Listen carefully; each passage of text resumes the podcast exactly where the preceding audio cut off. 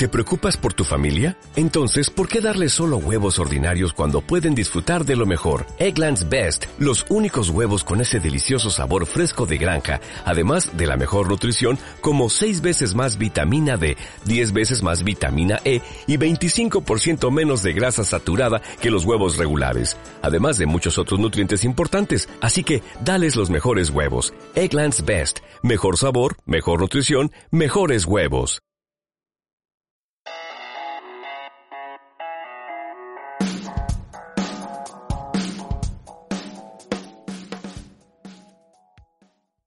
Buenos días, juventud.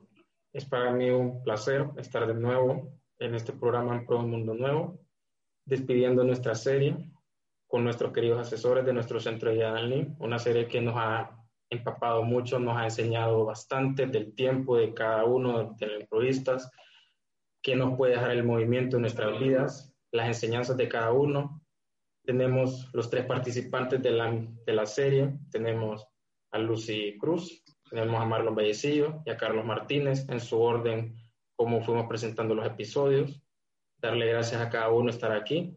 Y pues vamos a empezar, que es para los que nos escuchan y para los que están aquí. Empezamos con un convivir entre diferentes tiempos con improvistas, porque las personalidades de nosotros cambian, los tiempos son diferentes, la juventud cambia año con año y nuestros caracteres son diferentes. Quiero escuchar a don Carlos Bienvenido. Gracias, buenas noches. Eh, pues yo creo que lo, desde, yo hice mi encuentro en 16 al 19 de, de diciembre de 1982, hace un montón de años, 37, 38 años por ahí. Uh. Yo, creo, yo creo que los encuentros, la esencia del movimiento siempre está viva, se mantiene. Han habido cambios para, para mejorar. Yo creo que han sido muy positivos. Em, recuerdo en, en, los años 82, 83, 84, 85, 86, que estuve activo dentro del movimiento, porque después me casé. Eh, era bien diferente la juventud en ese tiempo, porque no había tanta, bueno, no había nada de tecnología, ¿no? Entonces, los problemas de los jóvenes eran, eran otros, ¿no? Eran muy diferentes a los que actualmente hay. Y ahí he tenido la oportunidad de, estar activo dentro del movimiento de, de encuentros de promoción juvenil, si no estoy equivocado, del 2009 para acá. Y cómo han cambiado el catálogo de los problemas que, se mencionan ahí en encuentros. Eh, una diferencia de, problemas, ¿no? De, del joven actual con el joven de, antaño, se puede decir. Entonces, mm, yo creo que la esencia en sí del movimiento siempre se ha mantenido, ¿no? Porque, mm, vaya, haciendo un, recordando mi encuentro tres días, em, no existían muchas cosas que ahora ustedes las están implementando, como decir el tema de la familia, eh, no habían esos videos tan bonitos que, impactan en el joven. Antes no, pues no, no, no, no existía. Eh, nosotros teníamos unas charlas que, que, vienen siendo casi igual, pero con diferentes nombres. Pues en aquel tiempo nosotros teníamos el Cassette Forum, y ustedes tienen, lo llaman de, de otra forma ahora, más moderna, ¿no? Por la tecnología que, que, que se usan. No había data show, no, todo era enigmático, sí, va, pero con muchas limitaciones. Eh, el país de los pozos, por ejemplo, no, nosotros dábamos otra charla, ¿no? Ustedes dan el país de los pozos. Y como te digo, hay muchas cosas que, que han cambiado, pero para, para bien del movimiento. Yo creo que mm, se han implementado, no se han quedado encasillados el encuentro, ¿no? Que con, con las modalidades de los años 70, que vino el movimiento aquí a Honduras, ¿no? Y principalmente a Dan Lee, que fue el pionero de, encuentros de promoción juvenil. Pero mm, ahí está, la esencia ahí está, y eso es lo bonito del movimiento, ¿no? De que, que siempre ha, visto la inquietud del joven, según el tiempo que, que ha caminado el movimiento aquí en Dan Lee, Em, la inquietud del joven eh, siempre se ha preocupado por eso, el movimiento. Eh, yo me acuerdo que, antes no teníamos tantos problemas como ahora que, que con la con la captación de, de, solicitudes, ¿no? Antes los encuentros que, que, nosotros hacíamos, que yo hice, eran mínimo 50 personas, 50 jóvenes y 50 o más señoritas, porque eh, recuerden que estaba la Normal España y era un semillero de, de, de, jóvenes que se captaban ahí, ¿no? Más todas las de aquí de Danlí, se formaba un grupo. Y por eso es que el encuentro de mujeres siempre era casi siempre en octubre, no era en, no era en diciembre como nosotros, sino porque se captaba la gente que de, la, de las cuotas de la normal, especialmente en octubre, en esos, en esos feriados que habían del 3, del 12 y del 21. Ahí se acomodaba el encuentro de mujeres. Y se trabajaba bonito. Yo creo que eso es lo que ha cambiado, tal vez lo, lo, el tiempo en que se hacen los encuentros, que yo creo que deberían retomar siempre hacerlos en diciembre, porque el movimiento, pues ahí es donde creo que se, se entrega un poquito más por, por la fecha en que próximas a la Navidad, al Año Nuevo, eh, deberían de retomar nuevamente, ¿no? Porque yo creo que fue el padre Martín que, que nos, nos, pasó a, a, enero, ¿no? Y ya pues ya no está, entonces solicitar nuevamente a la, a la jerarquía de aquí de la, de la iglesia, de si se pueden retomar en esos encuentros en, en diciembre. Así que ese es mi, mi aporte. Qué bonito saber que tanto tiempo pues se quedó un semillero y para esas fechas. Ahora la misma participación para dos asesores que tenemos que son contemporáneos, Rosy Torres y Marlon Vallecillo sé que pueden aportar entre ustedes alguna anécdota que tengan por ahí, entre convivir entre diferentes tiempos con improvistas, ya que ustedes igual están activos con nosotros ahora mismo y pueden ver y su, pudieron ver en esos tiempos y ahora en los de nosotros cómo nos comportamos. Bueno, buenas noches. Eh, sí, es una gran experiencia, ¿verdad? Porque a mí me tocó tener unos asesores adultos eh, cuando fui a mi encuentro y cuando ya fui de equipo promotor, me tocó compartir con otros asesores, a veces con los mismos y a veces con otros. Y cada experiencia es un aprendizaje, pues compartir con diferentes eh, personas, ¿verdad? Que habían hecho en, en diferentes momentos. Yo el mío lo hice en 1993. y hay, hay asesores que ya están, bueno, pasaron a mejor vida, ¿verdad? Están en la presencia de Dios. Y pues ahora me toca a mí asesorar. Y, y si vemos cómo han cambiado los tiempos, ¿verdad? No podemos decir nosotros, y ya nos, nos han dicho, ¿verdad? Que, ay, en mis tiempos hacíamos esto, que ya no les digamos eso a los jóvenes, porque realmente que los tiempos cambian eh, además de que los tiempos cambian, también vienen nuevas innovaciones, siempre y cuando ah, no se pierda el matiz de lo que es eh, encuentros con su manual, ¿verdad? Ese manual fue escrito un montón de años atrás y nosotros lo que tratamos es de adaptarlo a, a nuestra realidad. Entonces sí ha sido una experiencia eh, muy buena compartir, ¿verdad?, con, con diferentes asesores. Por ejemplo, yo hasta hace como dos años eh, supe que don Carlos era, era emproísta, ¿verdad? Porque yo lo miraba, que iba a encuentros, que estaba asesorando encuentros, pero como nosotros antes tomábamos a cursillistas eh, para que fueran a, encuentros, no necesariamente que hubiesen sido emproístas, entonces mm, eh, pasó, ¿verdad? Eso. Y sí tenemos anécdotas chistosas, anécdotas tristes y anécdotas mm, eh, ¿verdad? Pero yo les voy a contar ahorita una anécdota un poco mm, eh, chistosa, ¿verdad? A mí me gustaba, me gustaba más, ¿verdad? Antes, eh, siempre andar con mis labios bien rojitos, ¿verdad? Y me encuentro una vez con un cursillista, don Mauro Aguilar, y entonces, mm, ajá, don Mauro, ¿qué, qué hay ahí? Entonces, felicidades, felicidades. Eh, fue, salimos de la, de la misa, ¿verdad? Un domingo por la mañana. Y entonces ahí nos saludamos y cuando yo vine y nos dimos el abrazo, yo con mis labios le manché la camisa, ¿verdad? De, de labio en el cuello. Y entonces, a saber qué tal, qué fue lo que le armó a don, a don, a don Mauro, ¿verdad? Pero yo después le conté a visita, a los años, eso sí, que había sido yo, ¿verdad? La causante de esos labios en la camisa de don Mauro, ¿verdad? Pero siempre con mucho cariño la gente se mira, ¿verdad? Así dentro de la iglesia. Ok, voy yo, ¿verdad? Yo no ocupo, yo no ocupo presentación, yo soy generación Mish. El Mish se llevó muchas cosas, pero en mi vida dejó ese encuentro de promoción juvenil que me cambió, me cambió la vida. Soy, eh, pues nací del 17 al 20 de diciembre de 1998. O sea, soy el más joven aquí, ¿verdad? creo que, creo que eh, hablar de, de diferentes tiempos eh, es bonito, porque en mi caso, desde que hice el encuentro, yo no me he salido. O sea, yo desde que me hice el, encuentro, yo no me he retirado.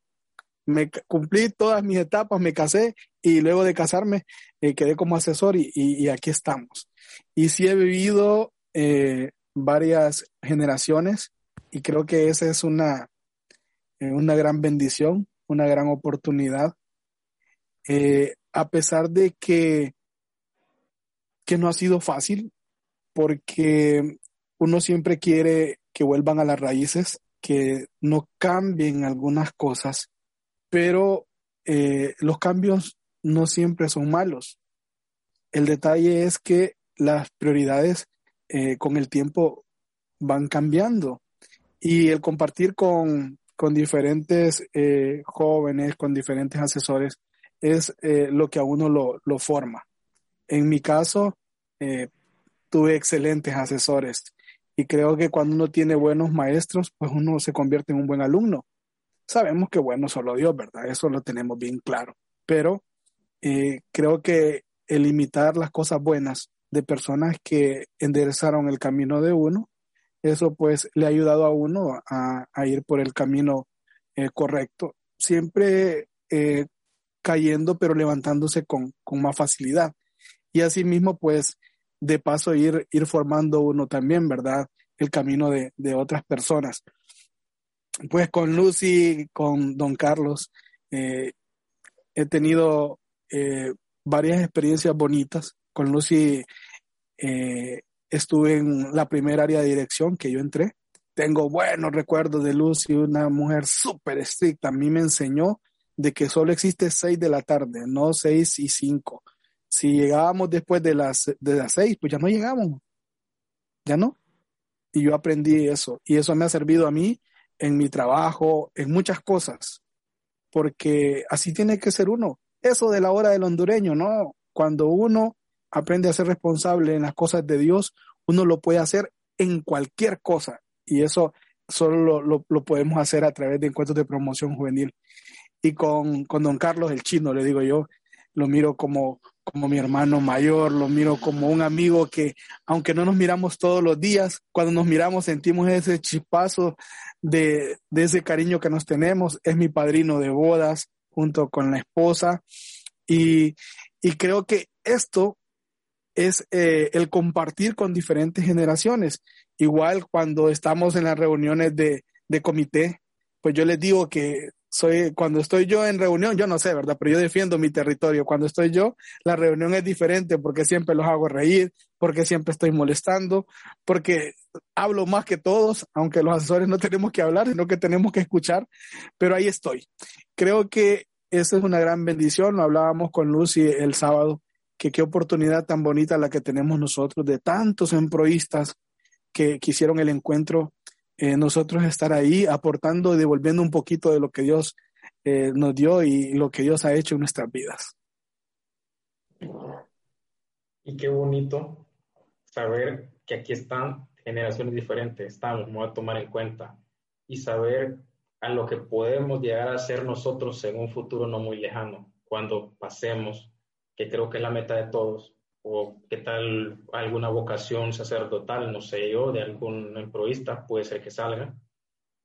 Estar ahí donde están ustedes, apoyando como están en la actualidad, Y, qué bonito. Para, por ejemplo, yo no tenía ni idea que Don Carlos fuera su padrino de boda o que profe Lucy fuese tan estricta con la hora. Pero son cosas que a uno eh, le ayudan a crecer en su vida y se da cuenta de la, que, que tiene personas muy buenas a su alrededor y que el movimiento para eso sirve, para conocer personas de bien que le ayudan en la vida, en la vida uno, no solo en la que está viviendo en el día, sino a futuro. Quiero hacer una pregunta un poco aquí. ¿Qué, ¿En qué sienten ustedes que ha cambiado más en los tiempos actuales al de ustedes? ¿En dónde sienten el mayor cambio?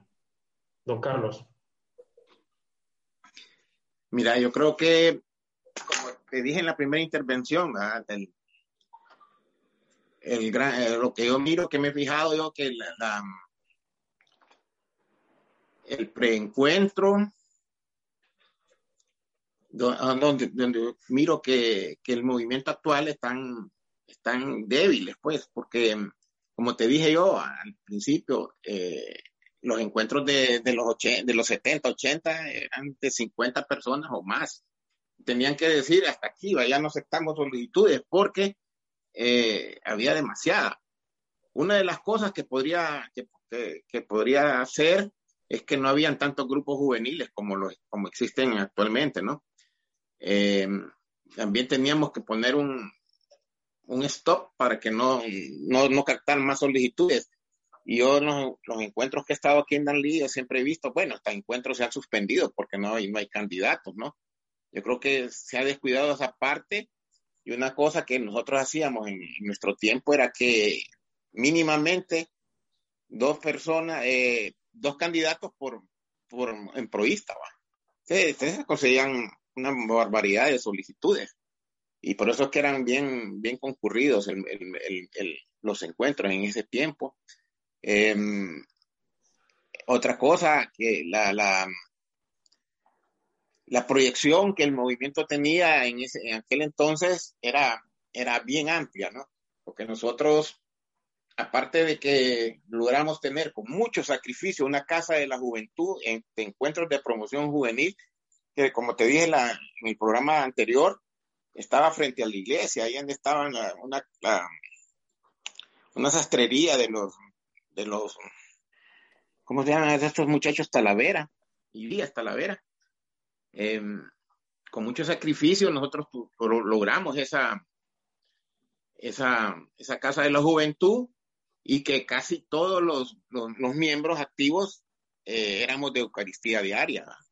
Entonces eso es lo que también eh, yo miro que los centro guías de ahora de ustedes eh, prácticamente llegan al centro guía, se, se, pierden lo mejor que es la Eucaristía. Entonces, esa es la, lo que más me ha marcado en los tiempos anteriores nosotros pues teníamos esa cualidad de, Eucaristía diaria, que teníamos esa casa de la juventud, teníamos antes se, eh, nos, ¿cómo decirte? Existía la codeforma, nosotros teníamos para Navidad con la con, con Codefor, hacían raleos en el bosque y nosotros vendíamos los arbolitos de Navidad todo el mes de diciembre. Entonces había un montón de actividades, visitar bueno, yo sé que muchos, eh, muchos lo hacen, a visitar así personas que no tienen la capacidad para un regalo de Navidad. Nosotros hacíamos eso, llevar comida, llevar regalos, llevar diversión. Ahí tengo una foto yo de, esos encuentros donde inclusive a uno, a un miembro del movimiento ahí lo disfrazábamos de San Nicolás y íbamos a, a pasar un rato alegre con los niños que, que vivían en los, mar, en los barrios marginados de aquí de Danlí. Entonces, yo creo que son las, las diferencias que hay, que hay, yo creo que le falta un poquito más de, de, ese preencuentro, ¿no? De, de, trabajar un poquito más en eso. Gracias. Lucy. Yo también estoy de acuerdo con don Carlos, ¿verdad? En la cuestión del preencuentro. Siento que esa parte no se está trabajando bien en, en encuentros de promoción juvenil. Nosotros también nos dábamos, ¿verdad?, el lujo de poder redactar nota y decir que, que no, ya no podía ir a asistir al, al encuentro, ¿verdad?, cada persona. También mandábamos notas de aceptación, notas para los papás, para invitarlos a reunión. A los papás se les daba un tema de qué era lo que iban a ir a hacer los muchachos al encuentro Y también, antes del encuentro, se invitaba a los jóvenes a un tema donde se les planteaba un, un, un mensaje, ¿verdad? Que está en encuentros de promoción en el material, en el manual, que se llama El joven, sus interrogantes y sus problemas. Entonces mm, se les entregaba el catálogo de problemas ahí a los jóvenes. Entonces siento de que a esta parte, eh, lo que dice don Carlos también, hay variedad de grupos. Los muchachos no quieren comprometerse mucho. El compromiso lo cambian de la noche a la mañana. Me gusta más cantar, mejor me quedo con el coro, ¿verdad? Eh, antes de estar en, encuentros, era, era que teníamos un gran coro y eso era bonito cantar las misas en diciembre, eh, la del 24, la del 31, eh, y que nos pudieran decir el coro de los emprovistas va a cantar tal misa también, ¿verdad? Y entonces siento de que a los jóvenes les falta poquito actualmente como de compromiso.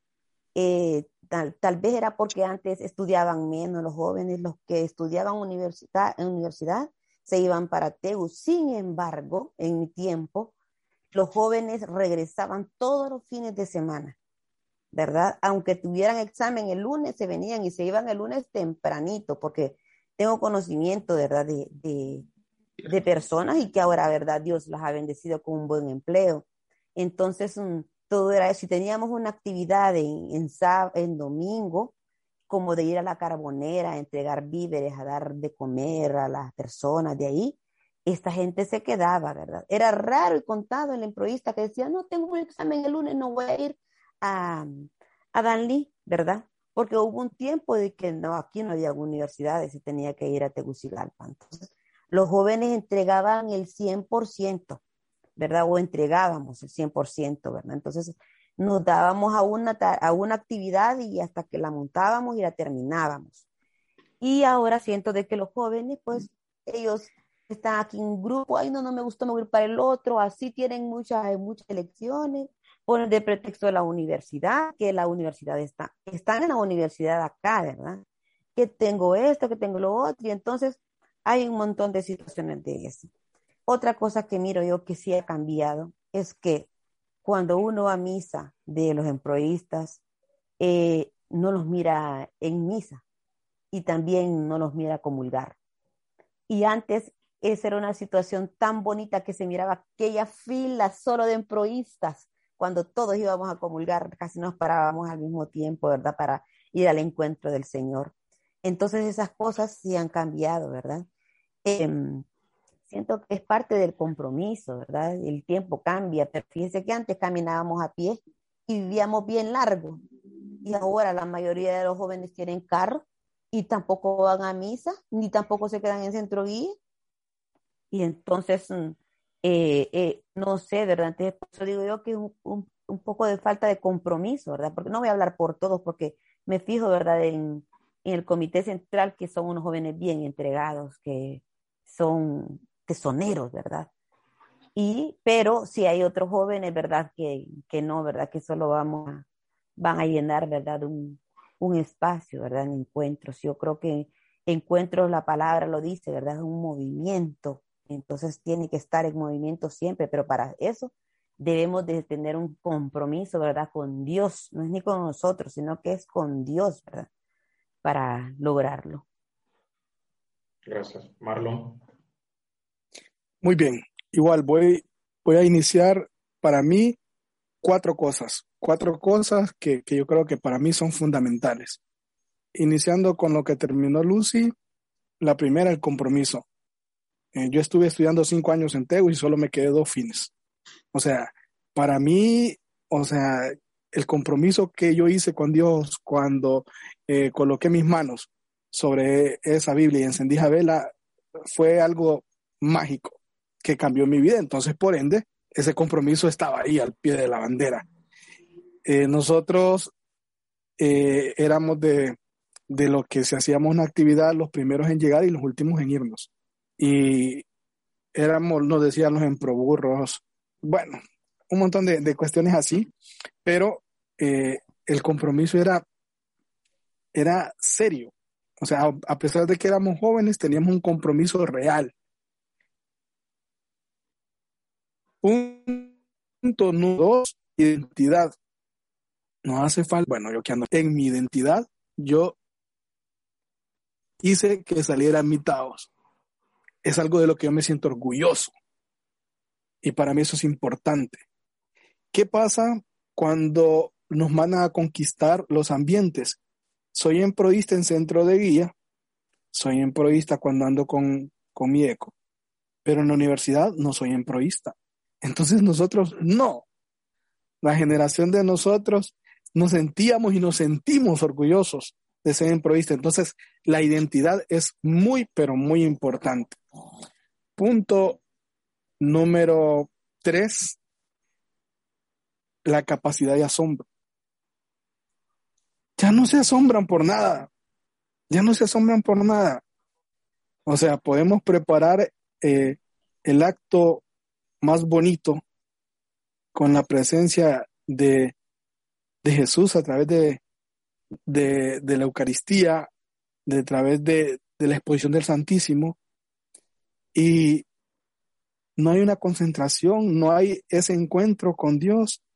No estamos hablando en general, ¿verdad? Nosotros, cada eh, santísimo, así le llamábamos la parte espiritual. O sea, era esperado, pero con ansias. O sea, el centro de guía era importante, pero el Santísimo nos llenaba. No, o sea, para nosotros esperábamos ese momento. Entonces, esa capacidad de asombro la teníamos guardada y esperábamos que algo nos sorprendiera. Siento que ahora no pasa eso. Y número cuatro, que no es el menos importante, para mí es el más importante, son los grupos ecos. Eh, creo que eso, bueno, aquí tengo el mío, miren. Todavía tenemos comunicación, yo sé que Lucy también tiene comunicación con su grupo eco. Eh, creo que, bueno, es la columna vertebral del movimiento. Cuando los grupos ecos están sólidos, el movimiento está sólido. Y cuando yo entré, cuando yo entré al movimiento, a uno le decían, imagínense cómo era. Eh, usted, usted va a entrar al área de administración porque consideramos que su liderazgo va para esa área. Usted va para el área de, no es que uno decía, yo quiero estar en tal área. No. Y aún, aún así, eh, nosotros perseverábamos. Y algo que, que yo siento que a mí me ayudó bastante en el tiempo que más lo necesité, porque en algún momento eh, ya no, no era tan sólido el grupo ECO, pero sí, creo que el grupo ECO era la parte íntima donde yo podía eh, contar lo que me estaba sucediendo, donde encontré más que amigos, hermanos, donde a pesar de que son veintitantos años, tenemos comunicación. Eh, ahí de vez en cuando estamos bromeando, estamos viendo cómo estamos, pero eso solo se encuentra cuando uno se da. Y la manera de darse en encuentro de promoción juvenil, o la mejor manera de darse, es en su grupo ECO. De lo contrario, es bien difícil, porque somos un movimiento grande. Entonces, eh, darnos a todos es bien difícil, pero en su grupo ECO, y yo lo he dicho en cada comité que he estado, si ustedes quieren tener el movimiento sólido, apuesten a los grupos ECO. De ahí me cuentan. Pues no ha sido tan fácil. Pero para mí esas cuatro cosas son las que han cambiado, que creo que deberían de, tomarse en cuenta para, para mejorar. Y hay muchas cosas buenísimas. Ustedes son la generación, la generación eh, tecnológica, que si no fuera por ustedes, el movimiento ahorita hubiera desaparecido. Creo que lo que están haciendo ha sido, es genial. ¿Verdad? Es genial, a nosotros nos cuesta encontrar muchos botones y ustedes tienen esa facilidad, ya la traen integrada, e-, esa actitud, esas cualidades y por eso el movimiento ahorita está en sus manos, porque si hubiera sido la pandemia hace muchos años, pues no nos hubiéramos reunido. Entonces, hay cosas que, que están haciendo que son buenísimas.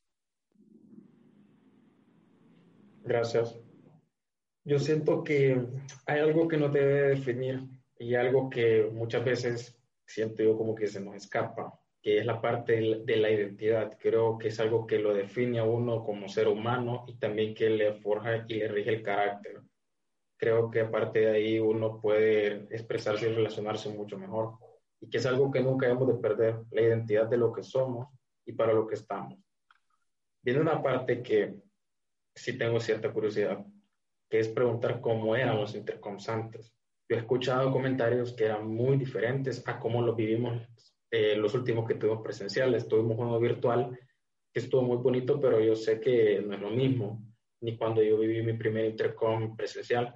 Entonces, Marlon y Lucy, los escucho si tienen algo que aportarnos, cómo eran o cómo vivieron ustedes, si vivieron alguno juntos, no sé. Marlon. Ok, eh, bueno, como su nombre lo dice, ¿verdad? Era eh, un intercambio de, de momentos bonitos, agradables. Lo podíamos hacer a través, eh, a nivel de movimiento y a nivel de grupos secos.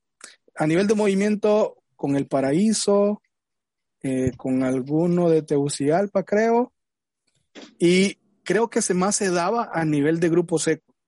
A nivel de grupo seco, teníamos esos intercom, eh, teníamos, preparamos el momento espiritual, el momento de compartir, el, el momento de, de, divertirnos y creo que como, como grupos ecos siempre teníamos otros grupos ecos afines y, y entonces eh, era muy bonito, muy bonito. Eh, como les digo, a lo interior del grupo eco uno puede eh, abrirse y puede darse. Y cuando lo hacíamos con otro grupo eco, eh, también tratábamos de, hacer eso, de compartir, eh, de, de, darnos y, y, de pasar un momento muy agradable. Y eran programados, no eran así por así, ¿verdad? Había un área encargada de eso, solicitábamos un permiso y, y se nos daba la oportunidad. Muchas experiencias bonitas. Eh, me acuerdo que uno lo hicimos en el Kinder Dan Lee, otro lo hicimos en, la escuela Luis Gamero, a nivel de, de, grupos ecos. Y cuando eran a nivel de movimientos, pues buscábamos un, espacio grande. Pero eh, esa parte de compartir, creo que, bueno, nosotros como, como movimiento emproísta somos algo cerrados, ¿verdad? No somos tan, tan abiertos. Entonces creo que ese era el momento para poder eh, convivir con otras personas y más que tenían el mismo ideal que nosotros. Sí, yo también recuerdo, ¿verdad? de algunos mm, intercom, me acuerdo que nos íbamos ahí por el colegio católico, eh, para ir para esa, propiedad que fue uno de los primeros en el que, al Zarzal, de los que yo fui, ¿verdad? Eh, y experiencias bonitas, porque los jóvenes, ¿cómo relajábamos, pues? hacíamos las dinámicas, pero con qué gana, eh, cantábamos y orábamos y, compartíamos, ¿verdad? Eh, en que nos, a lo que, y, era lo que, a lo que íbamos, ¿verdad? Y mm, lo que miro también que se ha perdido, digamos, es que muchas veces a los jóvenes actuales ya no les gusta hacer las dinámicas, ya no les gusta jugar mucho, ¿verdad? Entonces, y nosotros jugábamos eso y la carne molida y un montón de cosas eh, eh, dentro de, de, los intercom, ¿verdad? Entonces, eran experiencias hermosas, ¿verdad? Porque en el centro de día uno comparte menos, pero ya cuando ya le toca, ¿verdad? Retirarse para, para compartir con otros grupos, de, con otros movimientos o grupos de la iglesia, entonces sí, Sí, ¿verdad? Yo me acuerdo que también una vez hicimos uno eh, que nos fuimos a acampar ahí al Suyatío. Esto yo creo que fue como a nivel de pastoral juvenil, algo así. Cayó una tormenta que no tienen idea ustedes. Y entonces nosotros hicimos toda la actividad y nos metimos a las tiendas de, de campaña a dormir, pero las tiendas de campaña estaban empapadas, ¿verdad? pero son experiencias, ¿verdad? Que uno me queda y la satisfacción que primeramente pues uno anda sirviendo a Dios y anda en cosas buenas, pues.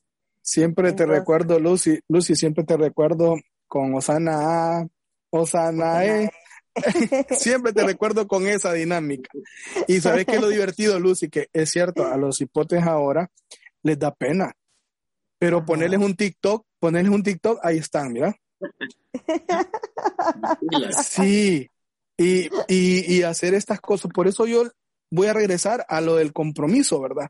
Es parte del compromiso, es parte de, de la identidad católica. Esto, de la dinámica, del compartir y estas cosas. Entonces el joven como que no se abre del todo, como que es mezquino y para la iglesia deja un poquito y para la otra parte deja bastante, porque si los, les pones a hacer un TikTok, se ponen a hacer un TikTok, pero ponerles a hacer dinámica les da pena. Cierto. Cierto. Eh, qué bonitas esas anécdotas que tienen, qué bonitas. Yo sé que vivieron mucho más y qué bien saber que la aprovecharon y la pasaron bien en su tiempo.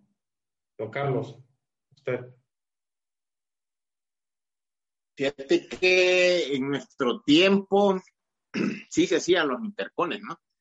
Em, una de las cosas que he visto yo que, que en, en este tiempo ahora, eh, tanto el centro de guía del paraíso va con, con Danlí, pues no, no tienen una comunicación fluida, ¿no?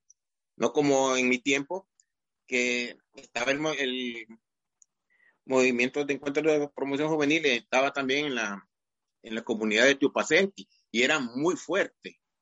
Entonces teníamos esos intercones Paraíso, Tiupacenti y Danlí.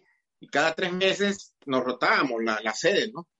Y tengo muy presente uno que, hubo en, en Tiupacenti, donde, puchi, casi habíamos 200 o, más personas, cipotes ahí, eh, fue algo grandioso. Fue en una comunidad cerca de, de Tupacenti que se llama Potreríos, en un local que, que todavía ahí debe existir, que era de, pertenecía a la corporación eh, Codeforma, era un bosque lindo, grama y los pinos ahí, unas casas grandotas también, donde hicimos el intercom y tengo muy presente de que eh, salimos a las 7 de la mañana, pues estábamos citados a las 7 de la mañana, Danlí, las 7 el, bus del paraíso, nos fuimos los dos buses, llegamos a Tiupa y de Tiupa teníamos que caminar todavía como unos 20, 25 kilómetros.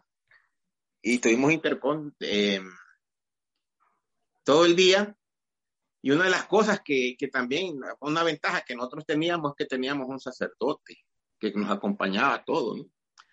Eh, y ahora pues una, es una limitante que ustedes tienen eh, nosotros teníamos en paz descanse al padre José Casal, que nos acompañaba de, desde Tegucigalpa, de la parroquia de los Dolores, que ahí existía el movimiento. Solo en Tegucigalpa, en ese tiempo, solo la parroquia de los Dolores lo tenía. Ahora hay, hay varios movimientos, ¿no? En otras parroquias. Pero teníamos el acompañamiento de, del padre Casal y ustedes saben que la presencia del sacerdote le da una espiritualidad al momento en que nos poníamos serios porque había momentos para todo, pues. En ese tiempo estaba muy, muy de moda los, los grupos juveniles de música, ¿no? Los menudos, los chicos, los no sé qué. Y me acuerdo que esos del paraíso, qué bonito, no te estoy hablando. Bueno, ahí dentro de ese grupo del paraíso había un muchacho que se llama Arturo Vallejo, que es fray. Él está ahorita en la parroquia de campamento, campamento Lancho. Y mm, descubrió su vocación, ¿verdad? Él se graduó en la universidad y todo, después descubrió su vocación y se fue a estudiar a Costa Rica. Pues bailando ahí como esos menudos ahí, que unos movimientos todos raros, pero qué bonito se miraba todo y la gente de Tío Paciente, unos anfitriones de primera. Después teníamos otro, en los tres meses siguientes, otro, otro intercon en la ciudad del Paraíso y después aquí en Danlí, que eran bien asistidos. Y como decía Marlon, el joven antes se integraba, pues, o sea, se integraba de plano a, a, todas las actividades, ya sean de, el momento alegre, de dinámica, al momento ya de estar en una charla con el sacerdote, eh, se integraba, pues, se acoplaba bien. Y con Tegucigalpa, pues, no, no, no, no, no teníamos esa facilidad de los, de intercones por la distancia, y que en el, entonces, pues, como decía Lucy, nosotros solo a pie sin dinero, sin nada. Entonces, ya con Tegucigalpa pues no había esa, esa relación así tan fuerte como, como había aquí con estas tres comunidades del Paraíso, Danlí y, y Tiupa, ¿no? Que Tiupa, ese tipo, desgraciadamente se perdió el movimiento. Yo supe hace como dos años de que querían volverlo a, reactivar, porque hay gente que ahora muchos de ellos son cursillistas, pero que, tienen la semilla. Ustedes saben que la semilla del improvista no se pierde. Ahí está el, gusanito que pica y, quisieron organizarlo, pero vino la pandemia y creo que ya no, se pudo. Pero yo creo que si el movimiento se quiere ampliar, ahí sería una, una tierra fértil. Uno tiene al padre Douglas ahí que, que tiene la experiencia de encuentros, ¿no? Entonces, yo creo que les dejo esa esa, esa sugerencia para ver si la retoman, ¿no? Porque sería bueno que el movimiento se extendiera. Y hablando de, de, los intercones, yo me acuerdo muy bien que en Danlí no crean que en ese tiempo nosotros había una barbaridad de grupos como las hay ahora. No, eh, solo había un grupo, un grupo que se llamaba Apocalipsis, otro grupo que se llamaba Emanuel, otro grupo que se llamaba eh, Génesis, otro grupo que se llamaba Éxodo, eh, Apocalipsis y Unidos para Cristo, que era, era mi grupo. Entonces, los, eh, los, los, muchachos que salían de encuentro se integraban a estos grupos. Entonces, siempre, esa reunión de grupos que Marlon dice, la reunión de grupos siempre era fuerte, porque nunca, siempre, eh, no éramos ocho, sino que 10, 12, 15, hasta 20 personas, con un asesor. Todos los grupos tenían un asesor y todos los grupos tenían su carisma. ¿ah? Unos eran, por ejemplo, los grupos de liberación y grupos de éxodo eran de combate, que se iban a predicar la palabra, llevar el evangelio fuera de Danlí, a las comunidades. Eran personas de, de, de, de, evangelización. Y habían otros grupos que, que eran más, más, de liturgia, más del coro, como dice, dijo Lucy al principio, ¿no? Que esas misas del 24 y el 31 de diciembre no habían coros, no que el coro de improvistas, y eran todos, porque habían bastantes que también sabían ejecutar su, la guitarra, entonces eran bien bonitas. Y los encuentros, y los, los intercones así era también, que habían guitarristas de Dan Lee, Paraíso y. Pues.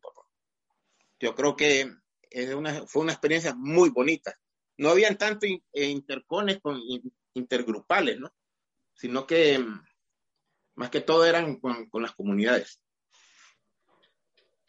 qué bonito saber las vivencias de ustedes tres en diferentes tiempos. Viajábamos en camión, ¿verdad, don Carlos? Ah, en camión, correcto. Cuando íbamos a otro lado en camión. Una vez fuimos a, a Teupacenti, a un intercom, ¿verdad? Y cuando llegamos allá nos dicen las muchachas que, que tienen un equipo de fútbol y entonces que nos alistemos uh, un grupo de nosotros y nosotros no podíamos jugar nada, nos dieron una goleada. entonces, idea, porque ella, ella ya tenía su equipo, estaban con su uniforme, pero no nos informaron a nosotros, nosotros jugamos como andábamos, ¿verdad? Sí, la, la mayoría de la selección eh, 17 femenina es de Teupacenti. Ya hace años, hace años, hace años Teupacenti eh, de 5 a 7 muchachas eh, integran la selección femenina sub-17, pero hace años, ese es mi tío paciente en esa área.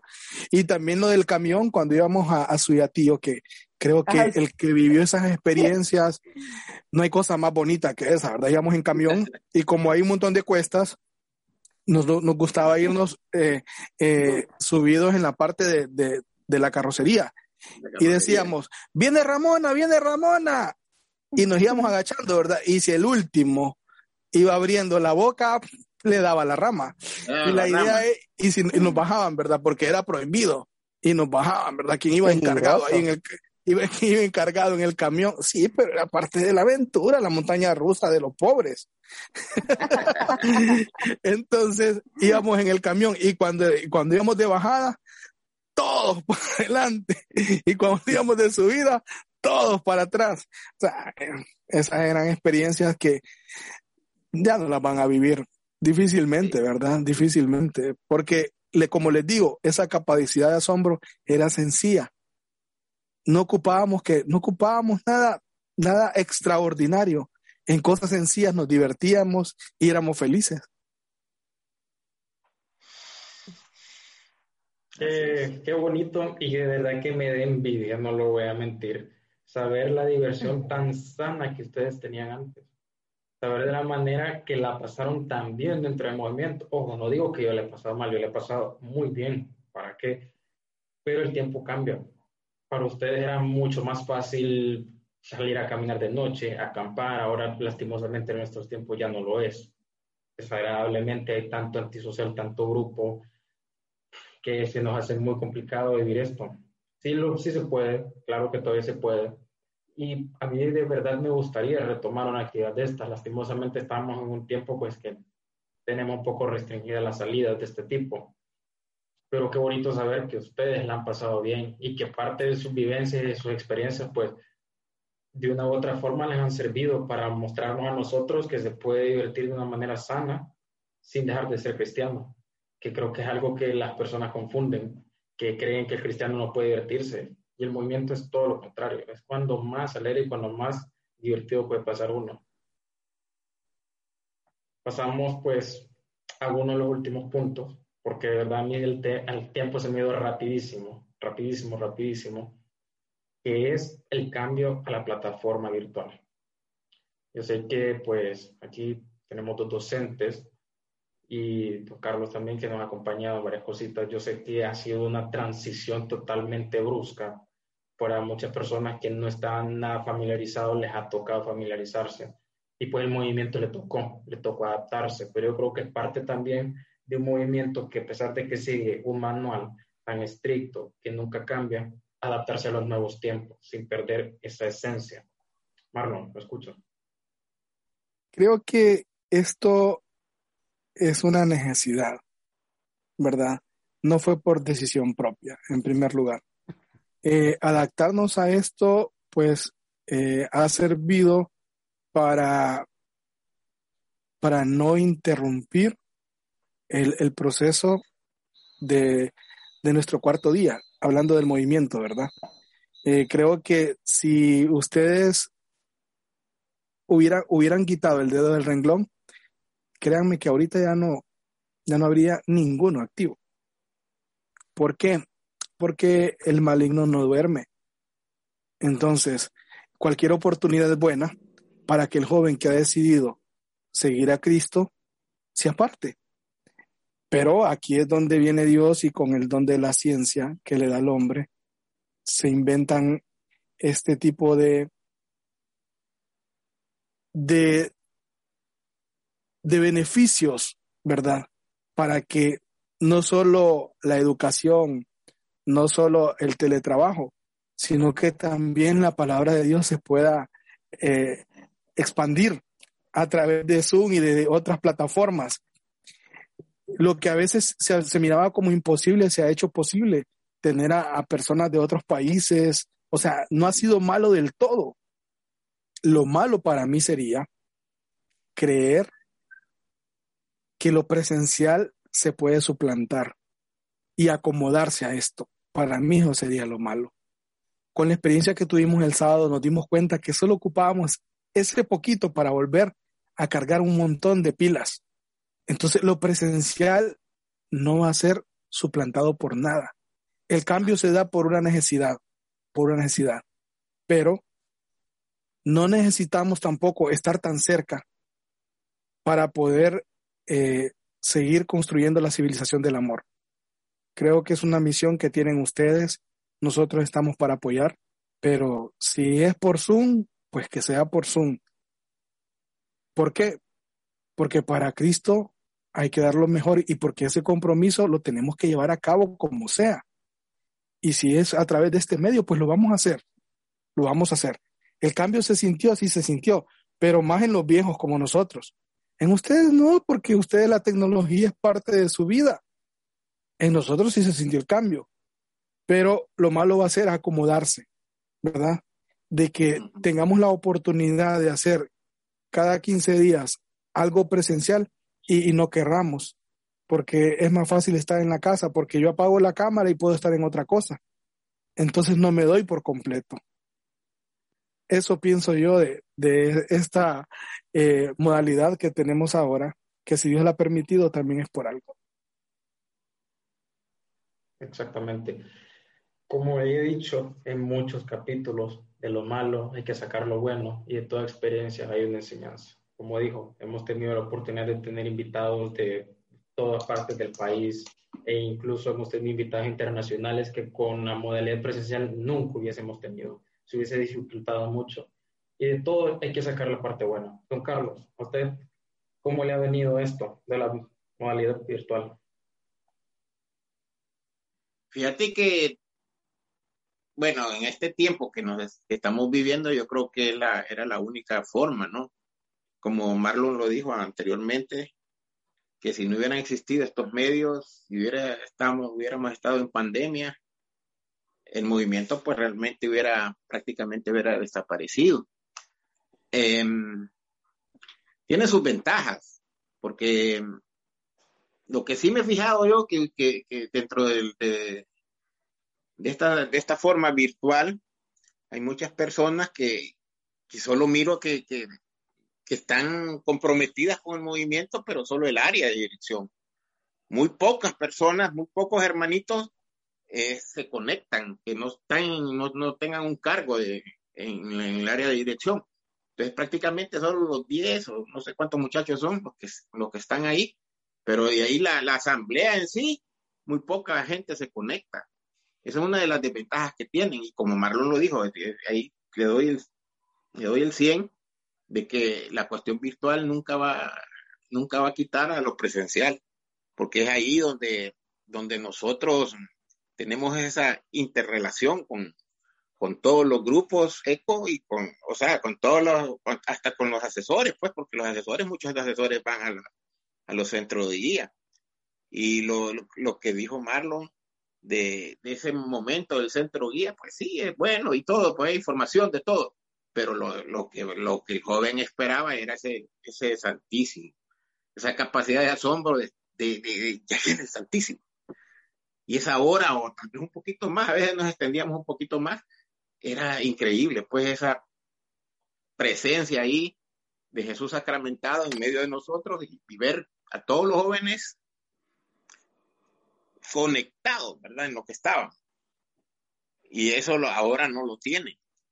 Pero gracias a Dios existen estos, estos medios y nos, nos han ayudado a que el movimiento, pues, sea como sea, siga adelante. Yo sé que son momentos bien difíciles y yo siempre te lo he dicho.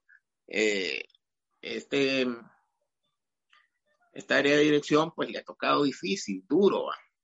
Y gracias a Dios el Señor los ha puesto ahí porque eran, los que tienen que mantener este movimiento vivo. Porque el, el EPJ, eh, quien ha vivido el encuentro y lo ha vivido con, con todo el sentimiento, que no, es una, no fue una llamada de tusas, el, gusanito, como dije, ahí está. Y no se va a pagar y se va a trabajar como estamos nosotros de una u otra forma, si nos buscan, yo sé que nos encuentran, pues, y hemos, muchas veces eh, hemos, compartido con, con Lucia ya una, un retiro que hubo acá en, en, la colonia Las Colinas, con Marlo, pues muchos encuentros, eh, y así, ¿verdad? La vez pasada tuvimos un, no sé cómo se le pudo llamar, que era para, para, para agosto, pues, que lo tuvimos en la propiedad de, de Paul Merlo, que fue una noche, eh, noche de un sábado y el domingo, ¿no? Nos regresamos, algo muy bonito, ¿no? Esa, esa capacidad de asombro no se perdía. Yo creo que es de, de, retomar muchas cosas cuando el tiempo lo permita y ya a ver que, que, el Señor tiene, tiene un propósito, esto algún día tiene que terminar. Y el movimiento pues siempre va a estar ahí. Así que eso es lo que te puedo yo aportar. Gracias. Lucy.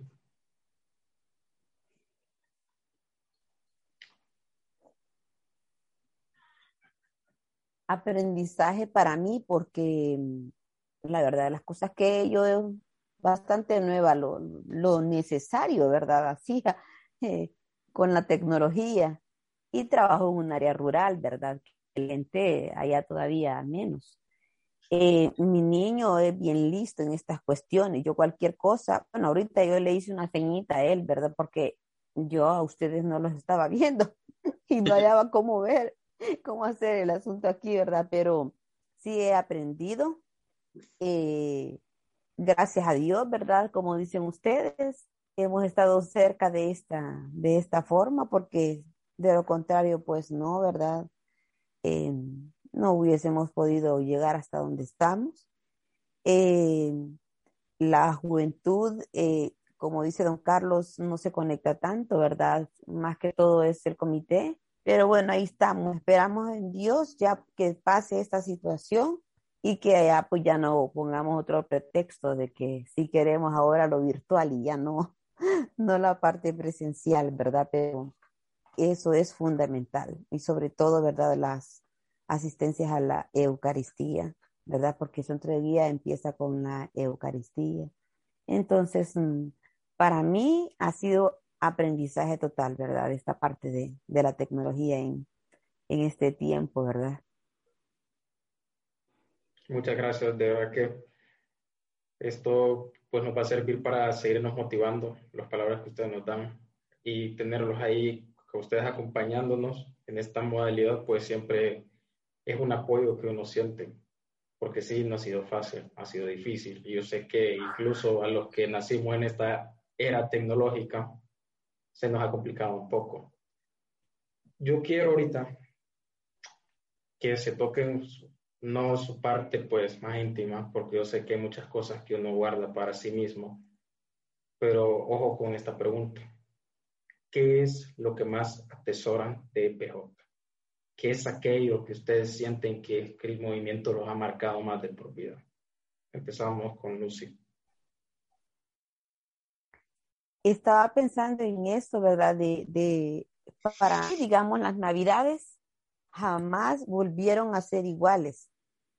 Desde que eh, fui eh, a los encuentros que hacíamos en diciembre.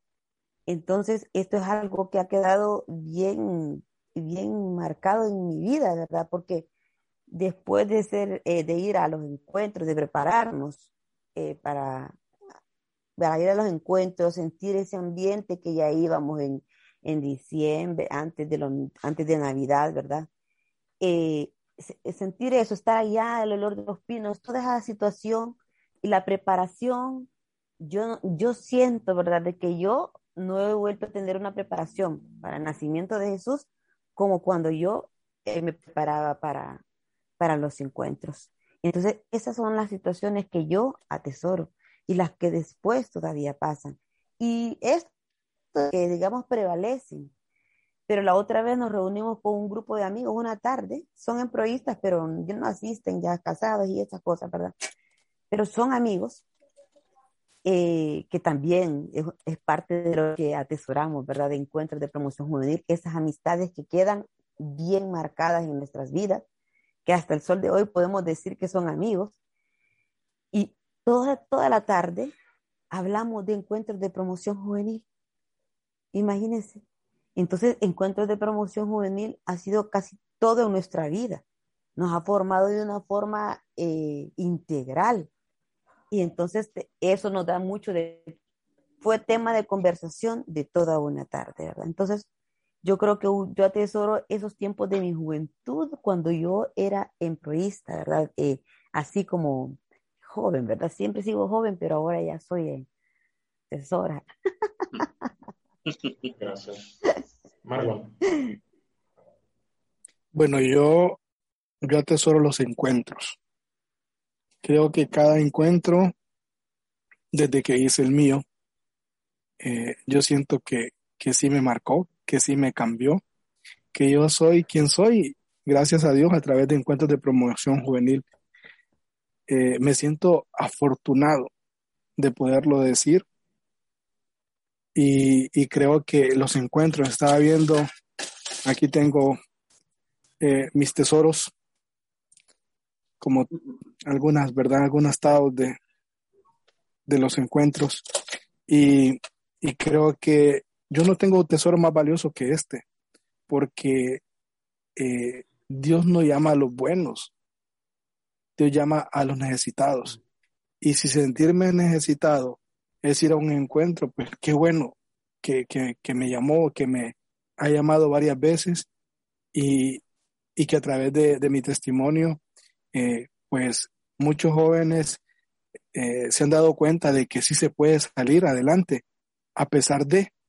Entonces, creo que el tesoro más grande que yo puedo tener de encuentros de promoción juvenil es cada, cada encuentro que he vivido, iniciando por, por el mío, que como les digo, soy quien soy, gracias a Dios, a través de encuentros de promoción juvenil. Yo siento que a mí sí me agarró en ese acto penitencial, sí me quebró y, y sí me restauró. Y, qué bueno que lo puedo decir y, y qué bueno que me lo puedo decir, ¿verdad? Porque creo que eso es lo más importante. Eh, yo le decía a Lucy el sábado, yo miro mi vida hacia atrás y qué bendecido me siento. Qué bendecido me siento.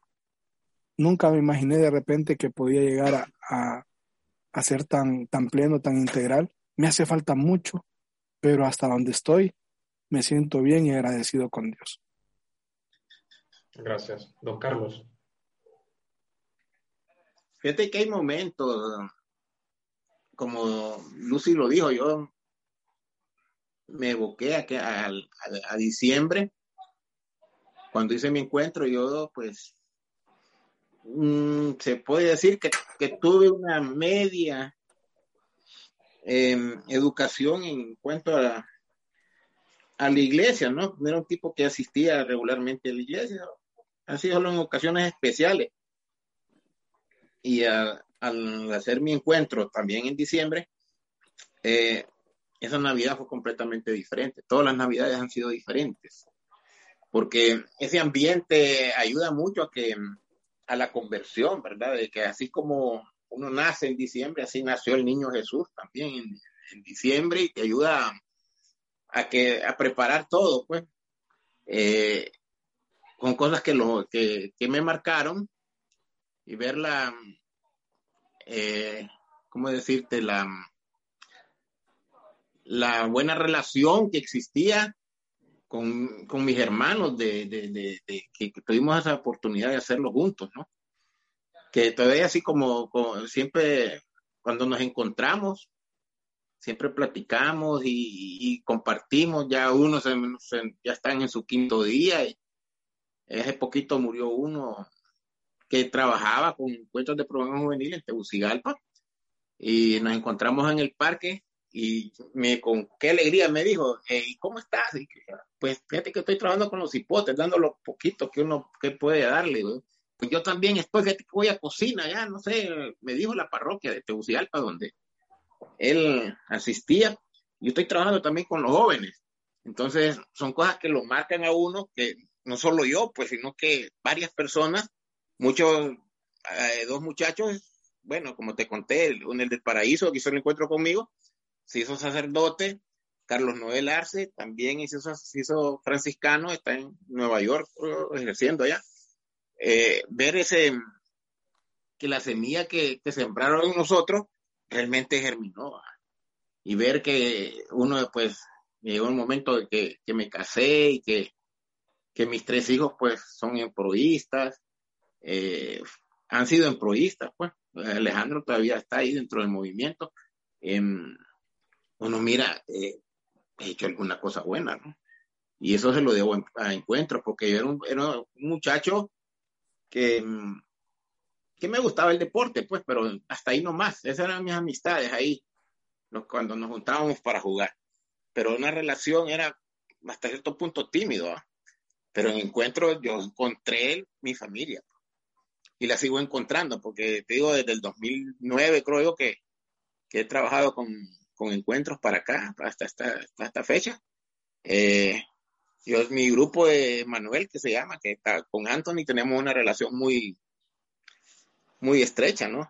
Y así nos llamamos con Gabriel, que está en San Pedro, eh, Marvin está en Tegucigalpa y Brian está en Tela. Entonces nos, nos, comunicamos para los cumpleaños, nos saludamos y cuando tenemos la oportunidad de estar aquí en Danley todos, pues nos hemos reunido, ¿no? Entonces, todo eso me ha marcado a mí. Realmente que la amistad que uno eh, logra hacer en, eh, por medio de encuentros es para toda la vida. Eso sí es cierto. Lo que Lucy dijo, de llamarlo, es para toda la vida. Yo creo que nos quedamos cortos más bien en, en poder dar un poquito más de nuestro tiempo, de nuestra experiencia porque uno también aprende de, los jóvenes. Esa, o sea, me acuerdo cuando es el primer encuentro que, ya que fui como asesor con, con Josué, yo me acuerdo que una reunión de equipo de promotor no fui, de ahí a todas, y eran seis meses. Entonces, increíble, ¿no? O sea, la emoción y ese, esa cuestión que, que uno quiere más. Viene la otra reunión, vamos, viene octubre, que es el mes de la Virgen, vamos al Rosario Laboral a todos los 31 días. Entonces, algo que, que siempre me ha marcado eso, que buenas costumbres que, que me enseñó Encuentros de Promoción Juvenil. Muchísimas gracias a los tres por aportar su vivencia, por aportar su experiencia, por darse a conocer un poquito más y sobre todo por mostrar el camino que podemos escoger nosotros, los que estamos activos en este momento, por mostrar también a los que nos están escuchando y también muy particularmente a los jóvenes del centro de día que se puede llegar a edades adultas, aún siendo improvista y sintiéndose joven, sintiéndose muy feliz y sintiéndose identificado por esa Taurus que creo que es la que nos representa sobre cualquier otro signo. Y que no nos pese nunca andarla, que la portemos con orgullo siempre. Nuevamente, gracias a los tres por decir que sí en esta miniserie, por participar, por no decir que no, por disponer de su tiempo, de verdad que el tiempo en estos cuatro episodios que fueron yo no lo sentí. Me sentí muy grato con los tres. Y pues, nuevamente gracias. Y para ir despidiendo el capítulo, pues yo creo que si alguien quiere agregar algo, en este momento puede hacerlo. No, pues Luis, yo quiero en primer lugar darte las gracias, ¿no? Por, por hacernos este llamado, este compartir y felicitarte, pues, porque no es fácil este trabajo de llevar este, este estos mensajes a la, a la juventud, principalmente al centro de vida de Andino. Yo te, felicito y que sigas adelante y que por Cristo. Más, más y más. Más, más, más, más, más, más. Así es. Bueno, entonces Recordar a los que nos escuchan que nos sigan en nuestras redes, YouTube, Spotify, Facebook e Instagram con el mismo nombre, en Por un Mundo Nuevo. Y hasta el próximo episodio.